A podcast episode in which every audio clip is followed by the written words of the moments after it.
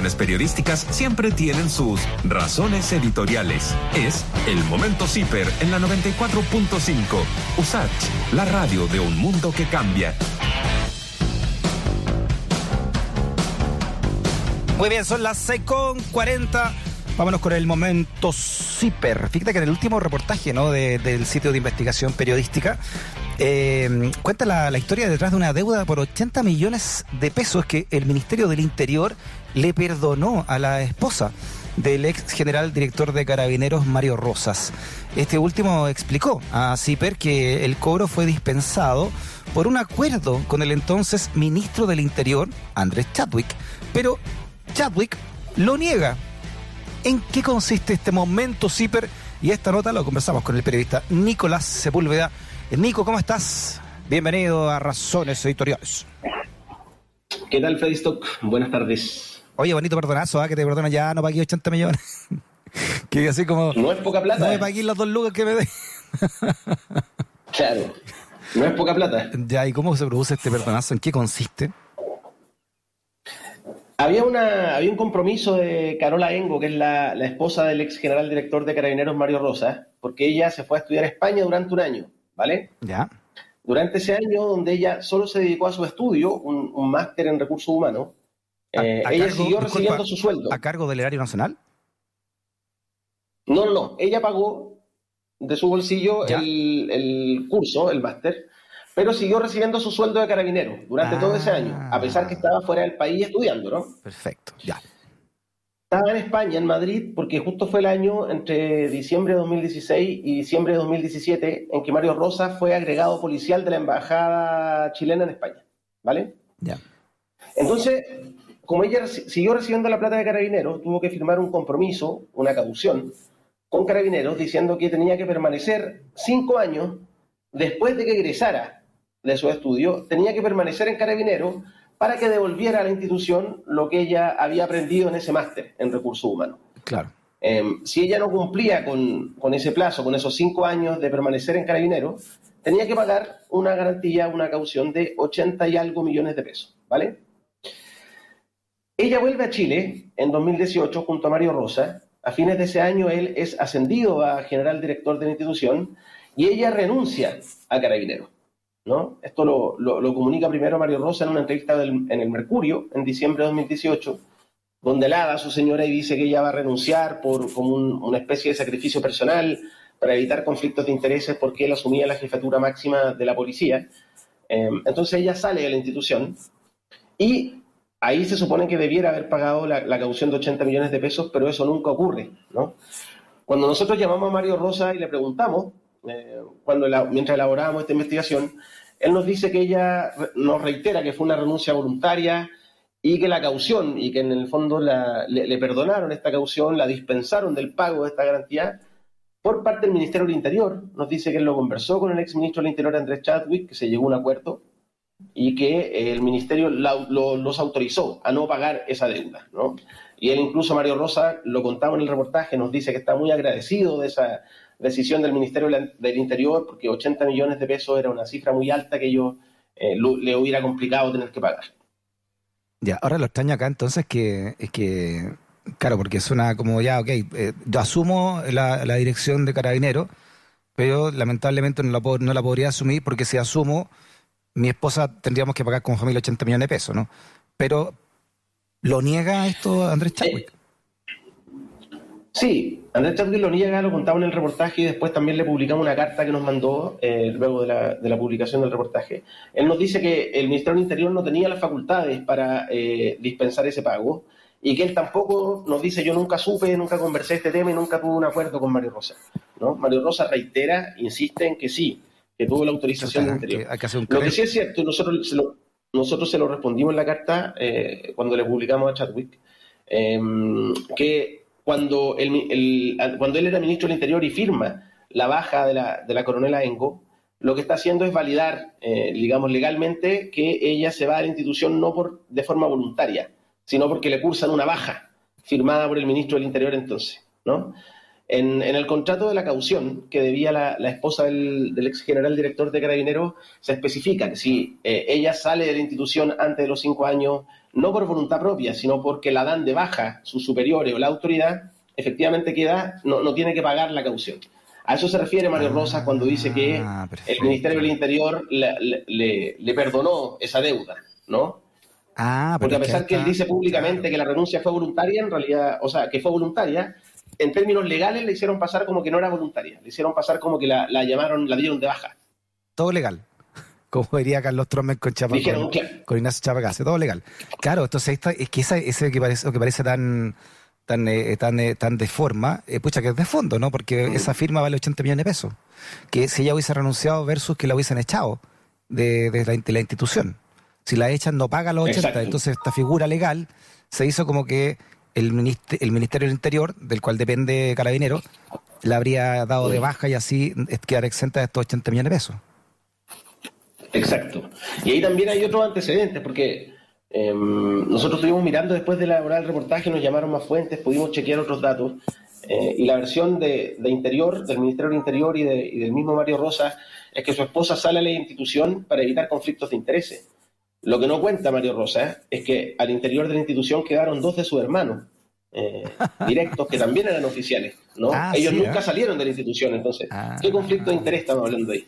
Oye, y legalmente, y legalmente Nico, eh, ¿puede, ¿puede haber sido ella esposa oficial mientras su marido era director general o general director?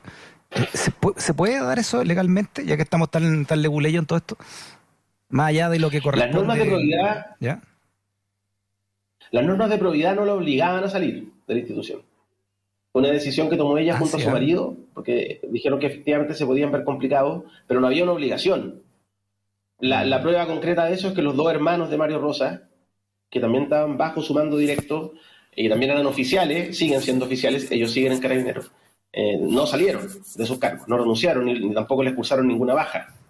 Claro. Eso es lo que se conoce en, eh, la, mm, la administración del pública, ¿no? Como parentesco en primer grado, ¿no? Cuando hay un grado de distancia hacia los lados, que son los hermanos, hacia arriba los padres, hacia abajo los hijos, o por consanguinidad, pero también cuando son eh, eh, cónyuges, ¿no? Unos con otros. Porque igual es raro que... Exacto. Porque en las empresas privadas generalmente no se permiten estos estos grados de, parentesco o incluso de, de, relaciones personales, ¿no? por lo que pueda, por lo que pueda ocurrir en el precisamente en la administración de la empresa. Y aquí en Carabineros igual es raro que en un sistema tan piramidal que, haya uno que tenga más poder que el otro en, en, esta instancia. Por ejemplo, un general con una coronel. ¿Es, muy, es muy común esto en, la, en, la, en las Fuerzas Armadas y de Orden? Es súper común. Eh, cuando se habla de la familia militar o de la familia uniformada, en carabinero es muy clásico que si el papá fue carabinero, lo hijo. Pero disculpa, Nico, te estás. Nico, se te está tapando el micrófono, parece que se te apagó un poco el micrófono la voz. A ver, parece que ahí. A ver. ¿Me escuchan? Eh, se te escucha más despacito que, de, antes. Recién, como que algo pasó que. Como que bajaste el volumen. Claro. Ya, ahí lo estamos tratando de arreglar. ahí. Vale. Ya, bueno, veamos si lo podemos arreglar de aquí interno, pero está interesante lo que tú estás diciendo. Vamos a revisar si es de acá o de allá, pero ahí, ahí. Ahí, sí. Ya, entonces yo te preguntaba si esto era muy común en la, esta, esta relación, porque hay mucha jerarquía, además, son instituciones completamente jerárquicas, entonces es raro que, que, se den estas incompatibilidades, ¿no? Que, la misma señora acusa esta al mm. tener que, según ella, eh, pedir la baja, ¿no? Porque su marido es el, general director. Yo te decía que sí, que es súper común que en general hay mucho carabinero casado, casado con carabineras. Eh, carabineros cuyos hijos son carabineros, eh, carabineros con que los hermanos son de, carabineros, hay una tradición como familiar, históricamente en carabineros y en general en las Fuerzas Armadas y de Orden. Eh, no, es tan extraño, lo que sí es extraño es que la gente renuncie para evitar incompatibilidades, porque si fuera por eso, claro. digamos, cualquier carabinero que asuma un cargo de jefatura, sus familiares no podrían seguir en la institución, no, no podrían depender del no. Claro, claro, porque imagínate, imagínate como tú dices, eh, es muy común también de que mm, esto sea muy familiar, que es como, como que el, tú eres, ya tú eres, y sobre todo en la oficialidad, me imagino, ¿no? Tú eres oficial de una rama, pero tu papá, tu abuelo, tu bisabuelo, todos han sido para atrás, o, no eres el primero, pero para el lado también. Tus hermanos, tus tíos o, parientes más o menos más o menos cercanos, después entran tu hijo y tú tienes una, una función importante, pero un hijo tuyo entra, entonces, ¿qué pasa con ese hijo? ¿no? ¿Qué, cómo, ¿Cómo se va a ver adentro si es el hijo de? ¿no? Es, es, raro eso, ¿eh? Es complejo, pero además este tema, Freddy, causó mucho, mucha rabia al interior de Carabineros, porque hay un tema con las cauciones, ¿no? Mario Rosas, de hecho, en la entrevista nos cuenta, nos dice que cuando llega a la institución ya en 2019 instaura una política donde en la academia policial, por ejemplo, que es donde se forman los oficiales que después van a formar parte del alto mando, lo obligan hoy en día, por decisión de Mario Rosa, a firmar una caución donde dicen que cuando ellos egresan de la CIPOL, de esa academia policial, tienen que permanecer en Carabineros durante cinco años o si no, tienen que pagar esta garantía. El mismo Mario Rosa fue el que instauró esta, esta ah, política en la Academia Policial de Carabineros. Y de hecho, hoy en día hay, hay, están persiguiendo judicialmente a varios oficiales que, no cumplieron con esos cinco años que se fueron, para que paguen sus garantías de 20, 30 o 40 millones de pesos, ¿no? Y a pesar de eso, el mismo, la misma familia de Mario Rosa, su esposa, no pagó su propia caución, gracias, según, según dice Rosa, a un acuerdo con el Ministerio del Interior. Mm. Entonces, esa contradicción ha causado mucha indignación al interior de Carabineros. Nos han llamado muchos carabineros, muchos oficiales, reclamando y, nos, y diciéndonos, bueno, Mario Rosa fue el que impulsó esta política y sin embargo él no cumplió ¿no? con la mm. caución que tenía que pagar su propia esposa, su señora. Oye, me hiciste acordar, Nico, con todo lo que estás contando, una, una conversación que tuve esta semana con el fiscal Emiliano Arias, que como tú sabes, todavía está bajo la persecución de, de, Jorge Aut. Ya dos años suspendido, ha ganado todos los juicios, pero cada vez que gana los juicios llegó a la Corte Suprema, le volvieron a meter, le metieron otro ahora y ahí está esperando. Ahora en mayo tiene que ver su, nuevamente su, su causa en un tribunal. Eh, y Emiliano Arias eh, dice que mm, me decía a mí que lo, lo peor para una sociedad, desde el punto de vista jurídico, ¿no? Es la impunidad. Es, es el grado de impunidad que siente la sociedad respecto de la falta. Entonces, y, y, esto se está dando mucho, dice, dentro de las instituciones, como la que tú me estás nombrando, en este caso Carabineros, que precisamente es una de las instituciones, si no la más importante, eh, que tiene que velar precisamente porque se cumpla la ley, la ley que se instaura, ¿no?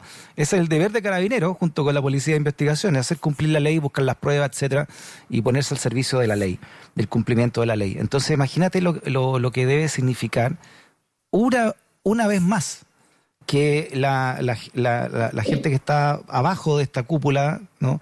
después de todo lo que ha significado puntualmente Carabineros, con todo lo que hemos sabido de la corrupción interna que hay desde lo financiero, pero también desde el punto de vista de derechos humanos, ¿no? la, corrupción ética también dentro de que, se ha demostrado, de su alta jefatura sobre todo. Imagínate cómo queda para abajo la, la pirámide, ¿no? Cuando, hay, cuando no tienes suficientemente grado se te obliga a hacer algo, pero el, el que, el que inventó la obligación no lo hace. Es, una, una indignación completa y es la corrupción final de toda institución lo que ayuda finalmente, ¿no? O sea, es, esa es la, eso es parte de la crisis de carabineros también, ¿no? Cuando uno habla con los suboficiales, sobre todo porque eh, se ha hablado mucho de la reforma o la refundación de carabineros, pero nadie ha dicho mucho respecto a este doble escalafón, ¿no? Donde hay un tema de clase muy marcado, donde la oficialidad gana sueldos mucho más altos, en general provienen de familias también de, mayores recursos económicos, viven en otros barrios, y la, la suboficialidad, los suboficiales, que no tienen ninguna posibilidad de acceder a ser oficiales, ¿no?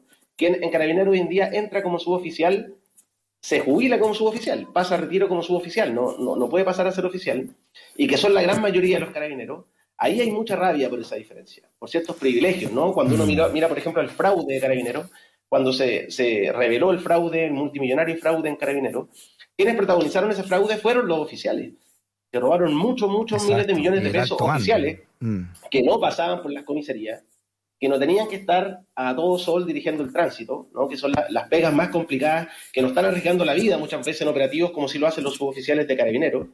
Y los oficiales estaban en su oficina en pega administrativa ganando regios sueldos y además cometiendo estos fraudes y, además, Nico, súmale, que eso, súmale que ese carabinero llamado tropa, ¿no? internamente, porque así, así son, es la, peyorativa, ¿no? La tropa, eh, son los que son la primera línea, los que dan la cara en las calles, pues, ¿no? Entonces todo lo que hagan para arriba, ellos son los que reciben eh, eh, lo que opina la gente ahí en el, en el día a día, ¿no?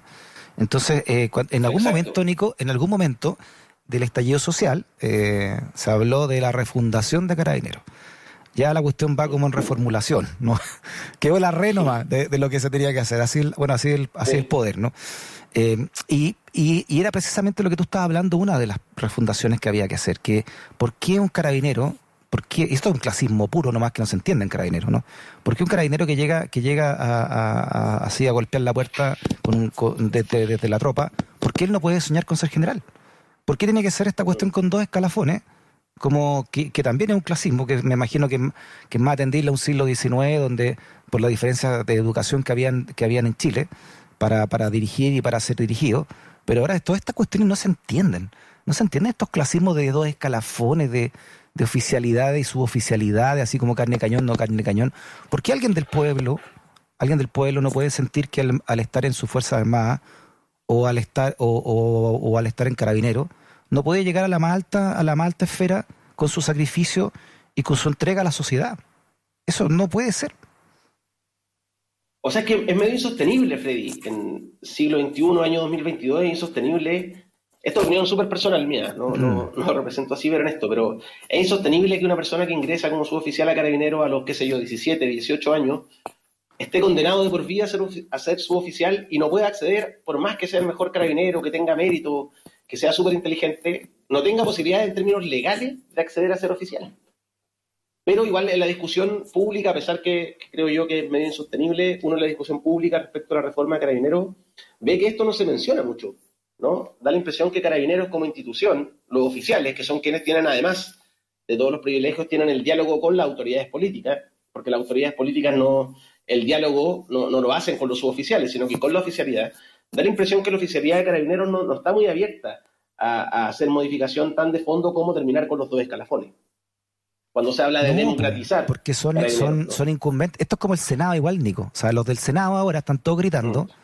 Ya sean, se llamen entre comillas de izquierda o se llamen entre comillas de derecha, están todos gritando porque finalmente son una pura elite y están gritando porque se le acaba la elite, se le acaba a lo que, a lo que ellos Excepto pertenecen. Fabiola Campillay, ¿ah? Excepto la Fabiola Campillay, y también y, los senadores del Partido Comunista, entre ellos, entre Daniel Núñez, que también están a, favor de que se acabe el Senado, porque se mm. entiende también lo que significa el Senado, eh, lo que representa esta mm. elitización de la política llamada Senado.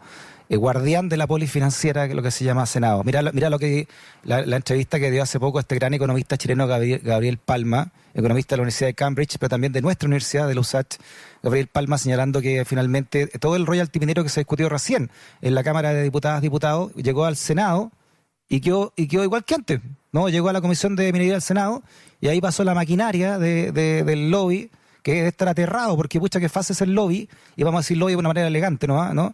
Eh, para, 50 personas con poder que hacer lobby para 300, pues, ¿no? Es muy, es muy distinto. O sea, Freddy, la gente se olvida y en este debate yo creo que, que estos datos no estaban muy presentes, pero a mí me tocó investigar las platas políticas y en su minuto nosotros, yo tenía una, hicimos una tabla Excel acá en CIPER y más de la mitad de los senadores estaban involucrados en casos de financiamiento ilegal de la política, ¿no?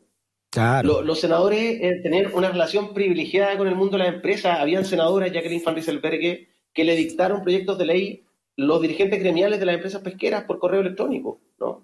El senador Pizarro, bueno, el listado es gigante. Y eso como que hoy día se olvida, ¿no? Mándame, me lo pueden mandar, me lo pueden mandar internamente ese link, porque sabes que, Nico, ustedes en CIPER hicieron un gran reportaje, no me acuerdo hace cuánto tiempo, pero un gran reportaje hace poco, en todo, caso, no, no hace más de dos, tres años, eh, eh, citando a un sociólogo llamado Naum, Naum Bro.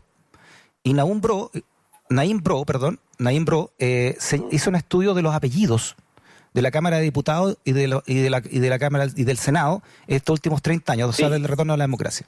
Y el, el apellido, el apellido que, que, más, que más se repite en el Senado estos últimos 30 años es Larraín. Y, y, o sea, Larraín es el apellido materno paterno que más se repite, junto con Frey. Y entonces el nombre tipo del Senado es Sergio, que es el nombre más se repite, Frey, paterno, y, y Larraín, paterno-materno. Eh, y, y, y, en la, y hay 4.000 Larraínes en el Chile. Y hay 400.000 González. Y en la Cámara de Diputados el apellido que más se repite obviamente es González. ¿no? Entonces, bueno, hoy día en, en, redes sociales habían mucho meme también con lo de Ignacio Walker, ¿no? Con el dato este de que la familia Walker ha estado como desde siempre, desde la fundación del Senado, han tenido un representante ahí, ¿no? Aparece el Senado como un espacio mucho más elitizado. Claro, por eso que entonces la LIT, y eso hay que entenderlo cuando votemos el 4 de septiembre, la LIT es una sola, ¿no?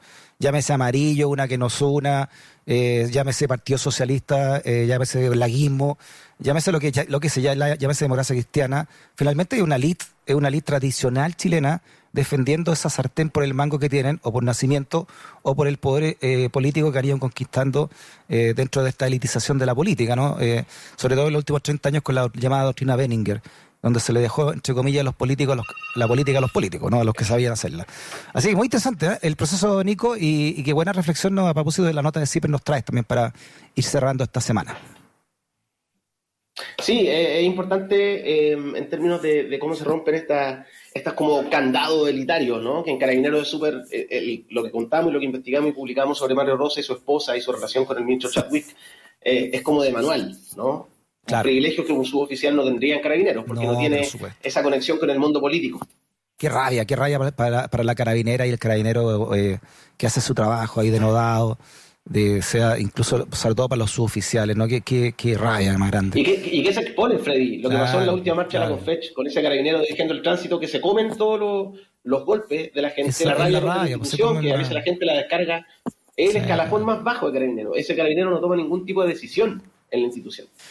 Muy bien. Oye, apoyar a CIPER, apoyar el periodismo independiente, el periodismo de investigación, eh, hacerse parte de la comunidad CIPER. Nico, ¿cuáles son las coordenadas para eso?